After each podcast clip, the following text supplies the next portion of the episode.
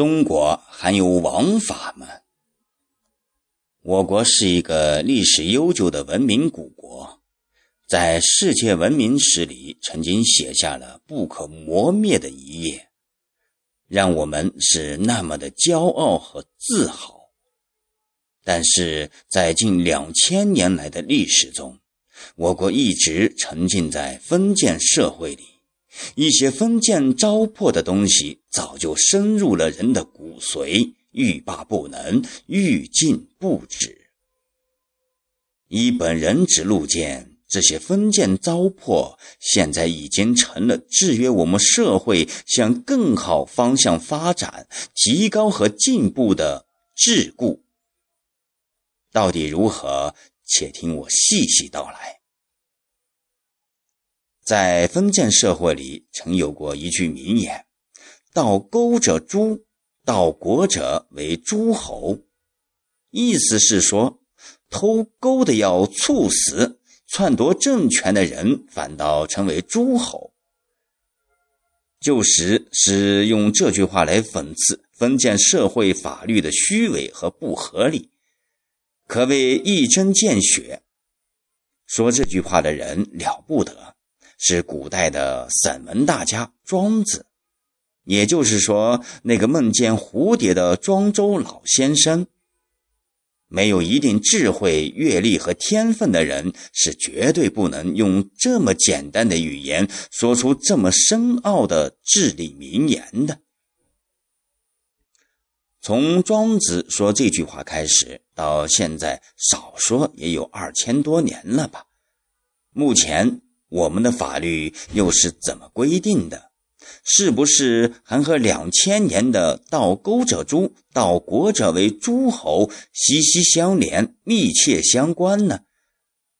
要想了解一个事实，首先要进行调查研究，没有调查就没有发言权。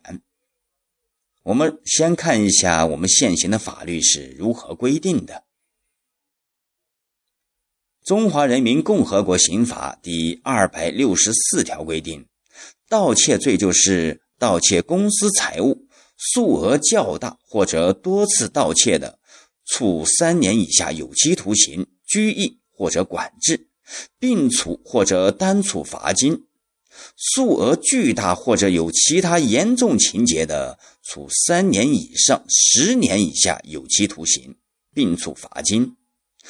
数额特别巨大或者有其他特别严重情节的，处十年以上有期徒刑或者无期徒刑，并处罚金或者没收财产；有下列情形之一的，处无期徒刑或者死刑，并处没收财产：一、盗窃金融机构，数额特别巨大的；二、盗窃珍贵文物。情节严重的，根据刑法第二百六十四条的规定，结合当前的经济发展水平和社会治安状况，我们国家现对盗窃罪数额认定标准规定如下：一、个人盗窃公私财物数额较大，以五百元至二千元为起点。二、个人盗窃公私财物数额巨大，以五千元至二万元为起点。三、个人盗窃公私财物数额特别巨大，以三万元至十万元为起点。各省、自治区、直辖市高级人民法院、人民检察院、公安厅。可以根据本地区经济发展状况，并考虑社会治安状况，在上述数额幅度内共同研究确定本地区执行的盗窃罪数额较大、数额巨大、数额特别巨大的具体数额标准，并分别报最高人民法院、最高人民检察院、公安部备案。看到没有？根据我国现行法律规定。一个人犯盗窃罪被判处死刑的起点钱数是十万元，皆有法律的两种情形才有可能被判处盗窃罪。但纵观我国现阶段法律执行情况，犯盗窃罪的绝大多数为平民老百姓。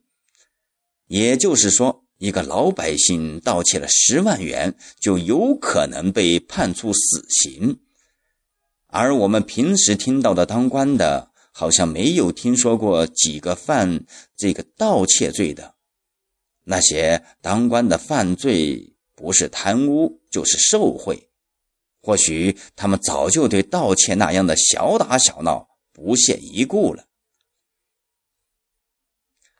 中华人民共和国刑法规定，贪污和受贿罪，数额达到十万元的，最高刑是死刑；但是判处死刑的是达到一定条件的，条件就是数额要在十万元以上，且情节特别严重。什么叫情节特别严重？举个例子，如是贪污集团的首要分子。如贪污的是救灾特定款物，如造成特别恶劣的社会影响的。至于什么才是造成特别恶劣的社会影响，大家就去仔细想想吧。反正有的时候我还是不太明白。在我国现实的法律实践中，因盗窃犯罪而被执行死刑的平民百姓占据死刑犯的很大比例。而因贪污受贿而判处死刑的官员是少之又少，更别说立即执行死刑的了。在我国判了死罪却死不了，真是一件咄咄怪事。原来刑法中还有一个判处死刑缓期二年执行的规定。本来法律语言是最为严谨。最为清晰、最为直白的语言，在这里却成了词不达意、意不通文，不得不让人叹为观止。这是后话，有空再说。在判处贪污受贿的案件中，十万元的标的早就不是问题了，但是情节特别严重这句话的弹性就太大了，真可以用“公说公有理”。婆说婆有理来表达，被称为新中国反腐败第一大案的犯罪分子刘青山、张子善二人贪污总计达旧币一百七十一亿六千六百七十二万元，相当于现金人民币的一百七十一万余元。而刘张二人从小闹革命，为了新中国的建立。可是从死人堆里爬出来的。他们被判处死刑的重要原因，就是贪污数额特别巨大，造成影响特别恶劣。如果用现在那些当官贪污受贿的数额来看，他俩绝对都是小儿科，弄不好都会算得上是两个清官。再看看我们现在公布的一些因贪污受贿而锒铛入狱的官老爷们，弄个几十万不足挂齿，百来万早就是寻常事，千万也不吃惊，上亿也不再大惊小怪。有些当次的老虎，动不动就数十亿、上百亿，甚至有的都上了千亿。楚王好细腰。宫中多饿死，上有所好，下必甚也。一个官员就带坏他周围上下的一批，一个当官的周围上下一批就会影响到更大的一片，更大的一片再接一大片，就是带坏整个社会风气。我认为。现在世风日下的社会风气和目前官场上的贪污受贿成风、穷奢极欲横行、寡廉鲜耻为荣是密不可分的。我真的想不明白，和盗窃案件相比，这些贪污受贿案件所造成影响的情节是不是特别严重？所造成的。社会影响是不是特别恶劣？不用再去找了，这就是全国人民都削尖了脑袋想挤进公务员队伍的真正原因。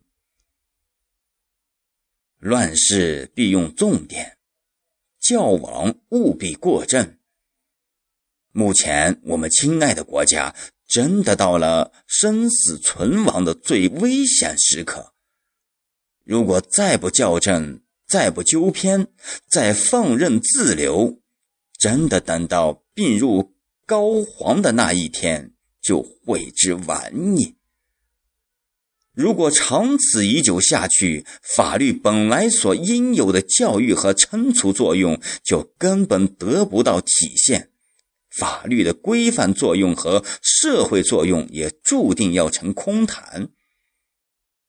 这样的法律有还不如没有，因为这样的有和没有的效果都是一样的。为政者应当深思。